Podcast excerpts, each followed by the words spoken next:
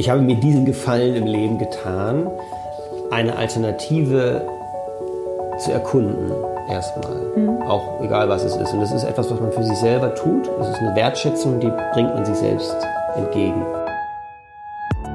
Herzlich willkommen zu Live After Lehramt, dem Podcast, in dem du als Lehrer auf der Suche nach mehr als Schule wertvolle Impulse zum Berufswechsel und zur Gründung eines eigenen Business bekommst. Und zwar von den Menschen, die den Weg aus dem Lehrberuf selbst gegangen sind. Ich bin Isabel Probst, ehemalige Studienrätin und heute Expertin, Beraterin und Coach für den beruflichen Kurswechsel von Menschen mit Lehramtshintergrund. Denn, Überraschung, es gibt ein Leben danach. Hallo ihr Lieben, meine erste Folge mit Gast heute. Und ich freue mich total, denn das klappte so kurzfristig. Ich war fast überrumpelt, muss ich sagen, dass er zugesagt hat. Aber es ist so, ähm, ist ein total netter Mensch. Heute spreche ich mit dem Lehrer und Comedian Johannes Schröder, alias Herr Schröder oder auch der Korrekturensohn. Der eine oder andere kennt ihn vielleicht aus dem Quatsch Comedy Club oder Nightwash oder alle großen Comedy-Formate im TV hat er, glaube ich, schon rauf und runter. Ja, was interessierte mich? Hm, er ist natürlich Lehrer und er tut nicht nur so, sondern er hat zwölf Jahre Lehrererfahrung hinter sich. Und da interessierten mich seine ambivalenten Erfahrungen in diesem Beruf und sein Ausbrechen aus dem Korrekturalltag. Ja, und da ist ganz viel berufliche Leidenschaft bei ihm. Und ich wollte natürlich wissen, was hat der Sprung ins kalte Comedywasser außerhalb der Schule für ihn bedeutet?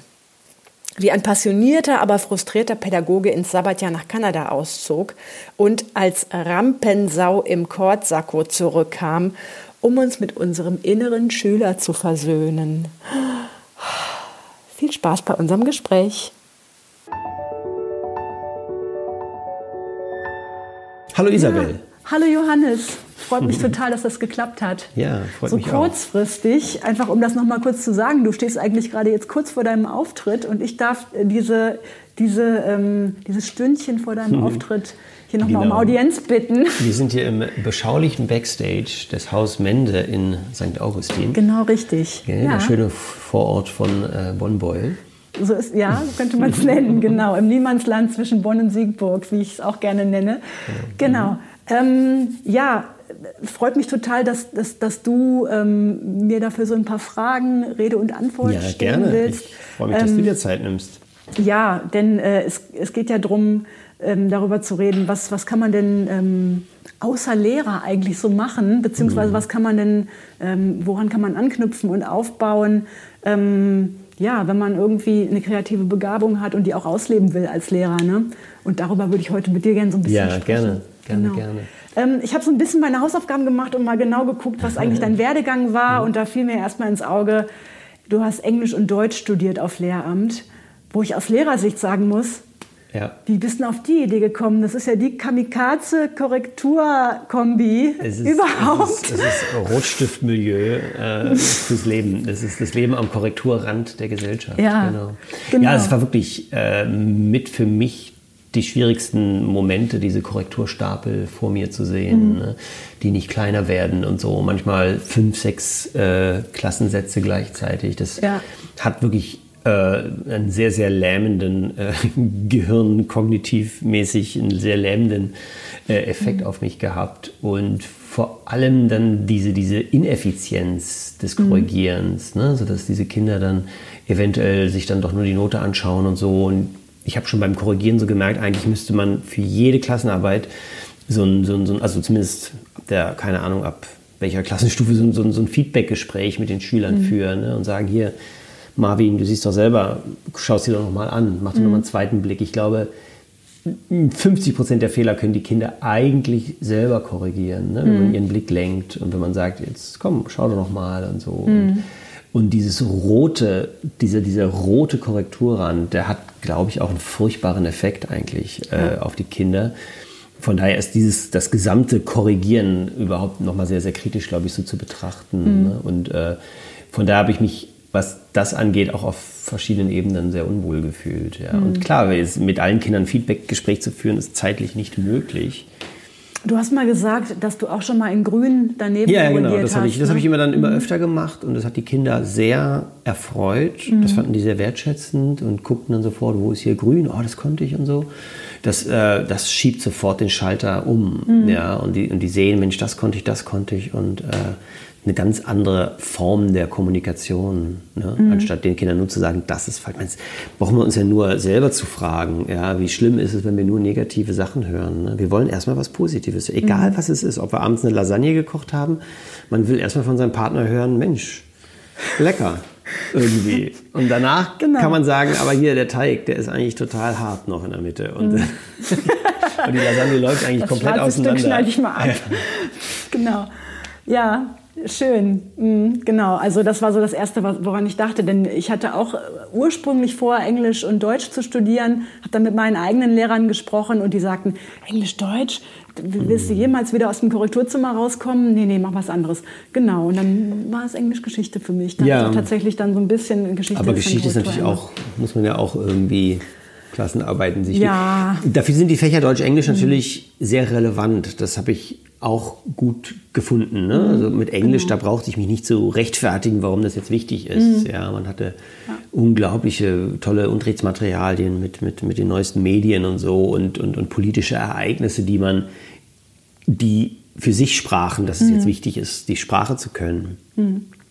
Ähm, ja, aber die, die Korrekturen, das war ein Thema, der, wo ich dachte, so, das, das, ich, ich kann das nicht mehr. ne? Ich habe die auch immer vor mir hergeschoben und so und bis, die, dann- bis ich da wirklich fünf, äh, fünf Stapel vor mir hatte und dann dachte ich so, du musst das jetzt machen. Sonst, äh, Ja, okay. Ähm, ich habe hier eine Reihe von Namen, die dir sicherlich Ja. was sagen. Die Frage ist, was haben die gemeinsam?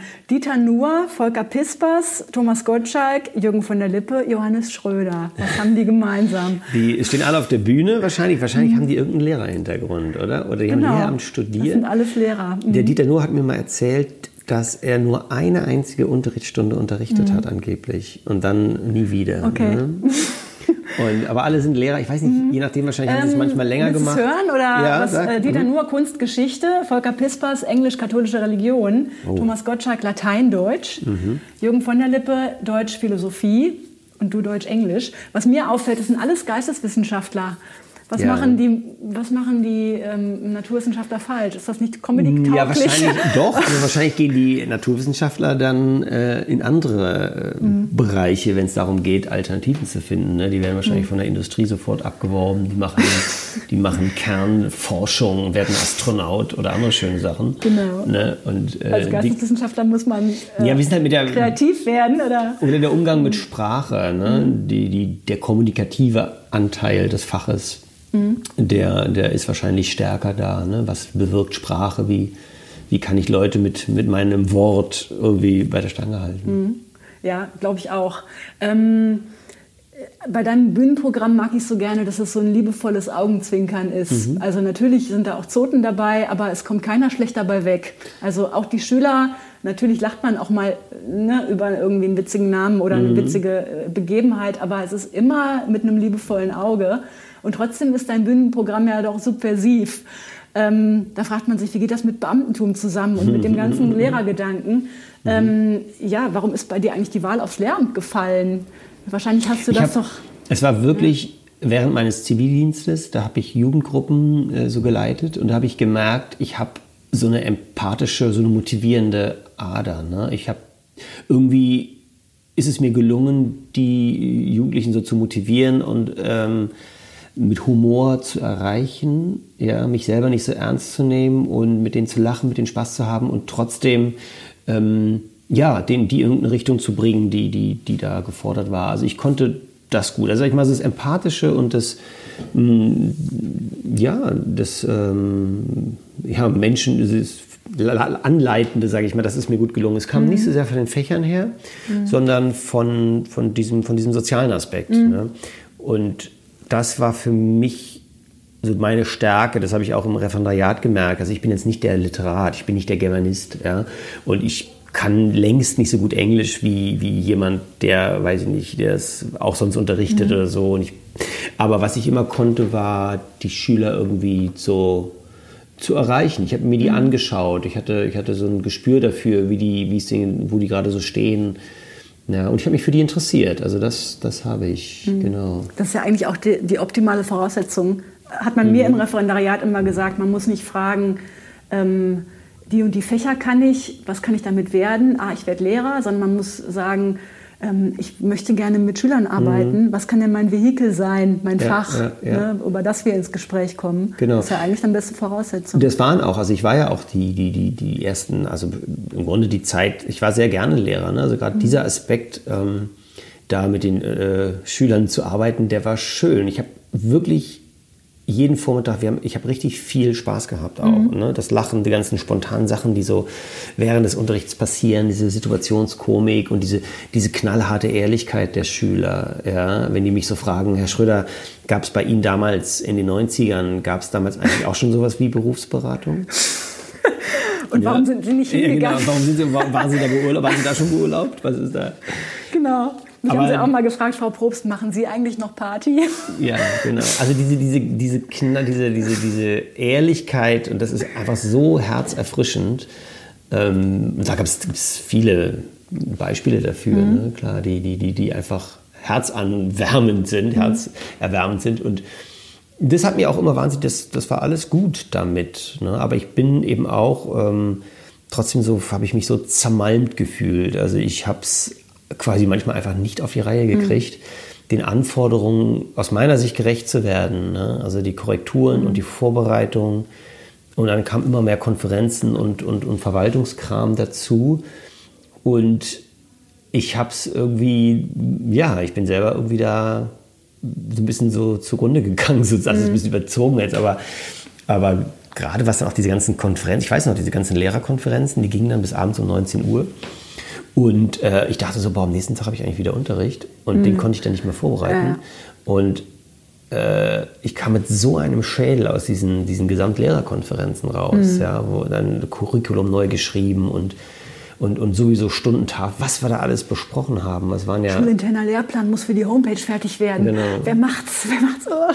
Diese genau. Aufgabenverteilung, ja, es muss natürlich gemacht werden und dann, dann erinnern und draußen, manchmal sind dann so draußen, das war so, ist so, eine, so, eine, so eine Vorstellung für mich, draußen rennen dann so die Kinder immer noch so manchmal lang, wenn die irgendwie eine Freistunde hatten und so und dann klopfen sie irgendwie an der Tür und so wie so, wie so Vietnam-Flashbacks, weißt du? Ach stimmt, da sind ja noch, die sind ja auch noch draußen. Also das war so, und wir kümmern uns um diese ganzen, mhm. klar, schulinternen Verwaltungsdinger.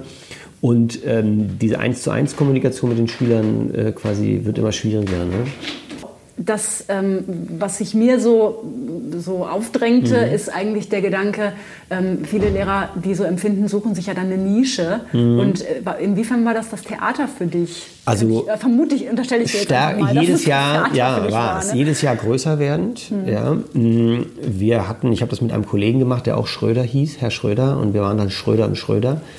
Und das hat mich auf verschiedenen Ebenen total glücklich gemacht.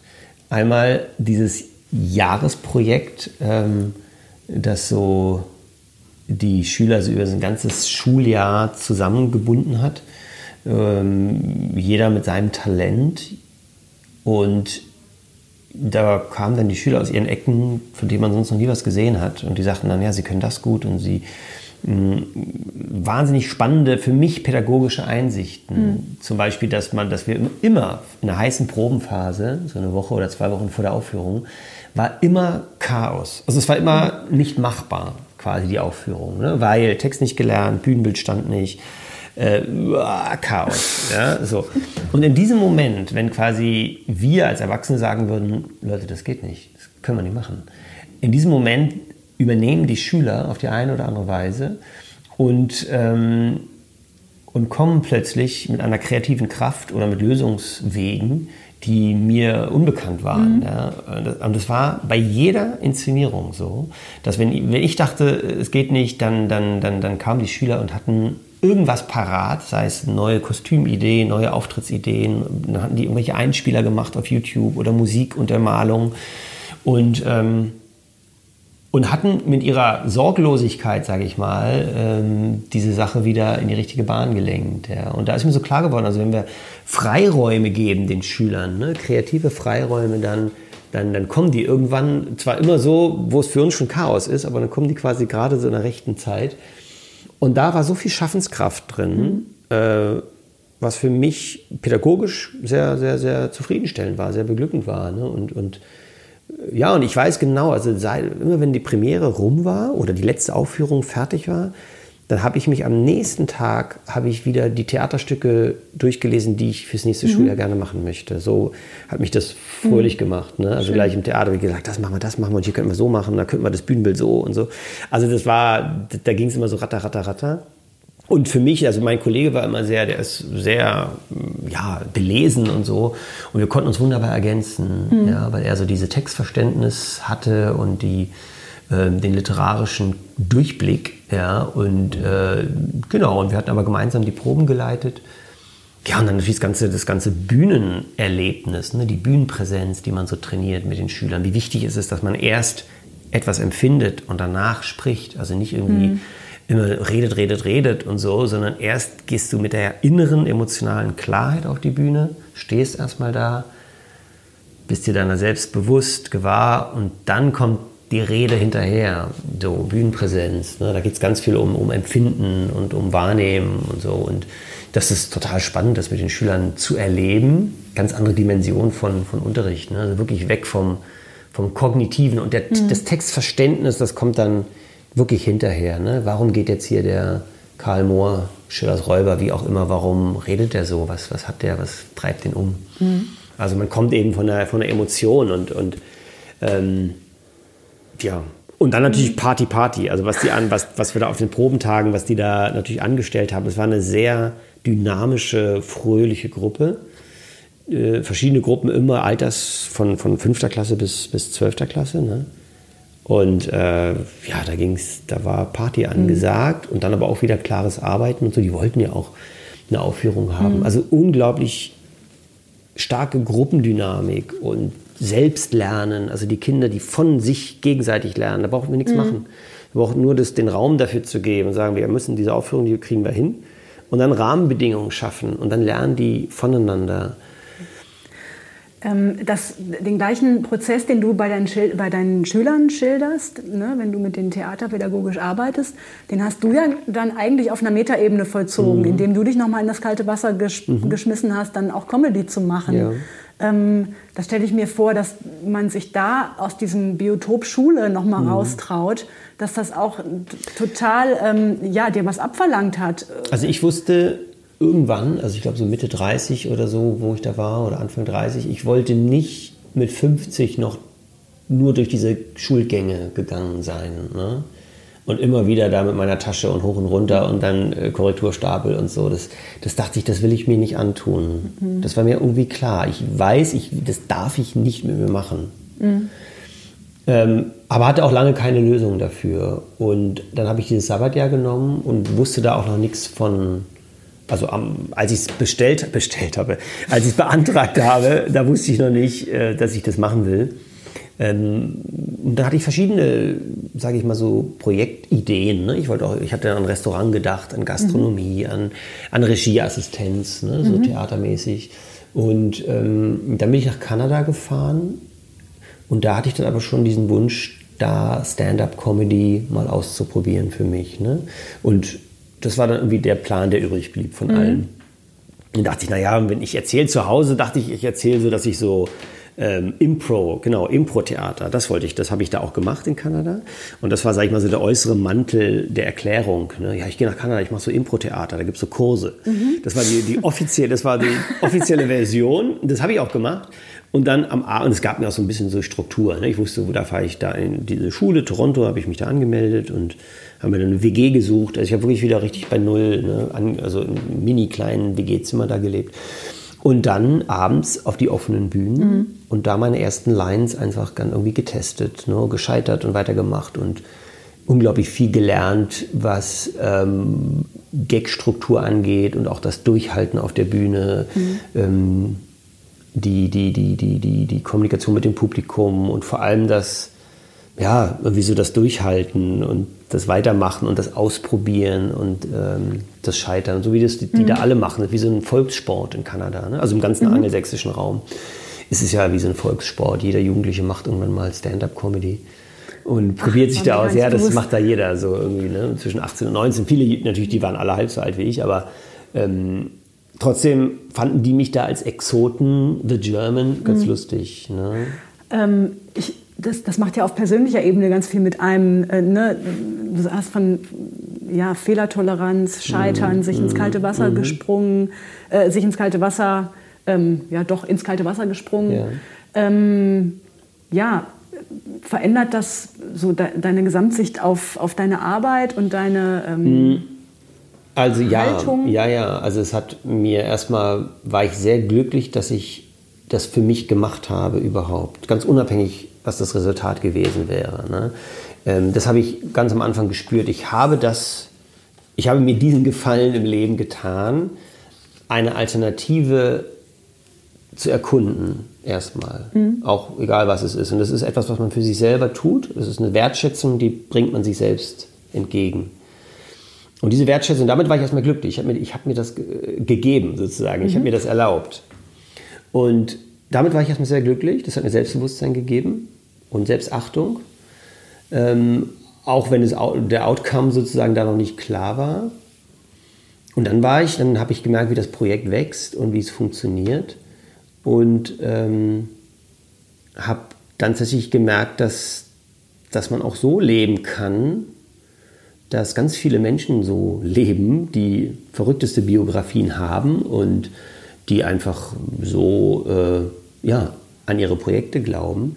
Ich habe sehr, sehr viele inspirierende Leute mhm. dann getroffen und es, es war wirklich so ein bisschen so wie im Klischee, das muss ich einfach so sagen.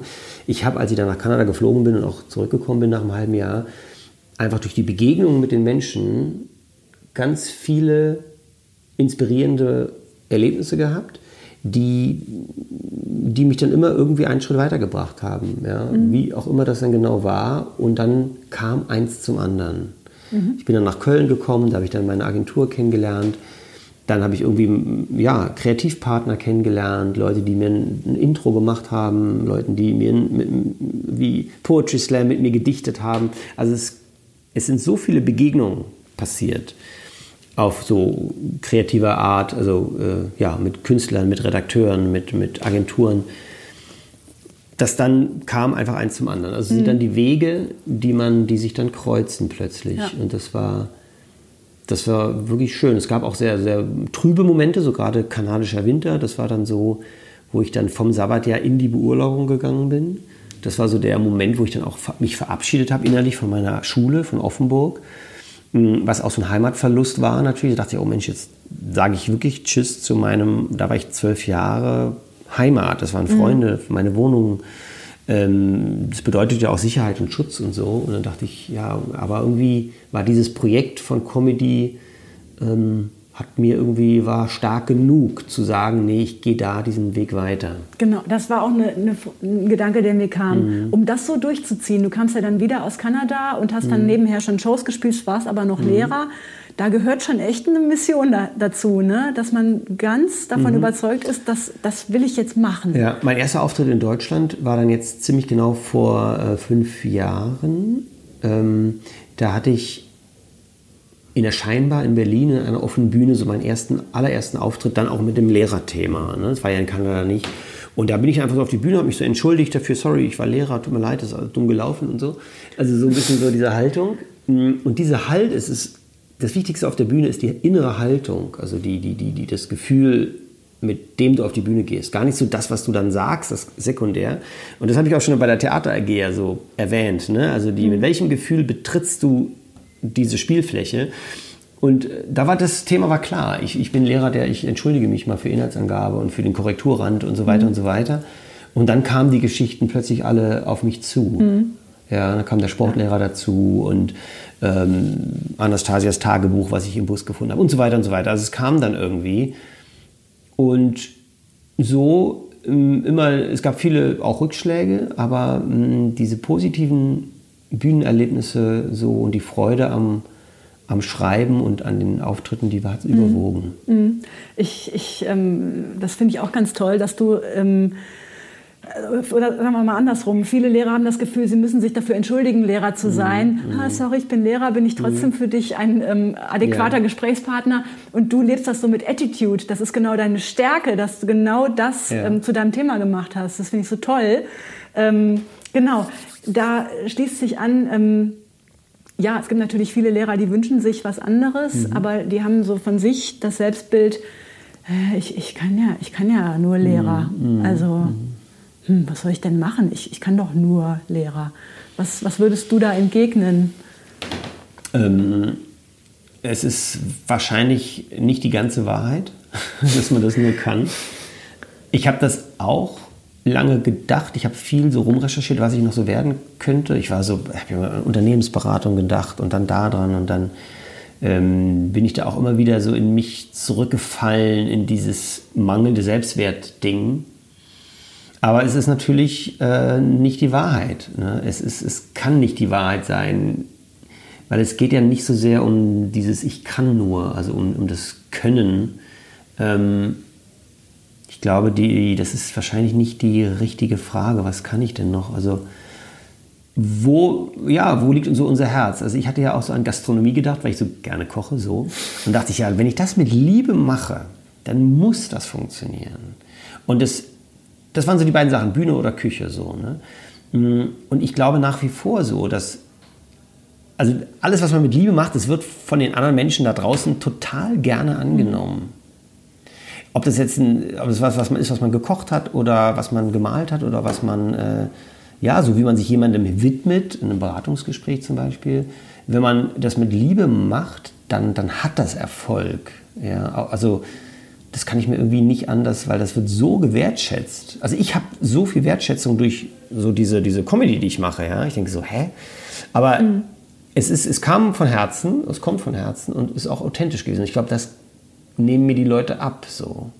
Mhm. Das heißt also, dieses Ich kann nichts anderes äh, äh, ist, glaube ich, irgendwie so eine, so eine, so eine, so eine, so eine Ausrede, so, ein, äh, so, eine, so eine, wie sagt man, so eine Scheinvorwand, dass man erstmal sich vielleicht nochmal doch noch in dieser, äh, ja, in der Sicherheit bleibt und bewegt und ähm, aber klar, so genauso, ich habe das auch immer so gedacht, äh, ja, dass ich da nichts mhm. anderes kann, dass meine Kompetenzen, da habe ich nach meinen Kompetenzen gesucht und so. Und ich habe die überhaupt nicht, sage ich mal, auf der Bühne gesehen, meine Kompetenzen. Also ich habe das nicht gesagt, oh stimmt, meine Kompetenz ist ja das. Nee, gar nicht. Mhm. Würde ich auch nach wie vor nicht sagen, also dass das jetzt so die große Kompetenz ist. Wäre auch beim Kochen nicht so gewesen. Es gibt Leute, die tausendmal besser sind, ja. Ähm, Frage ist nur, woran will man mhm. seine Leidenschaft heften? Mhm. Wofür steht man morgens auf und tut und macht und tut und macht?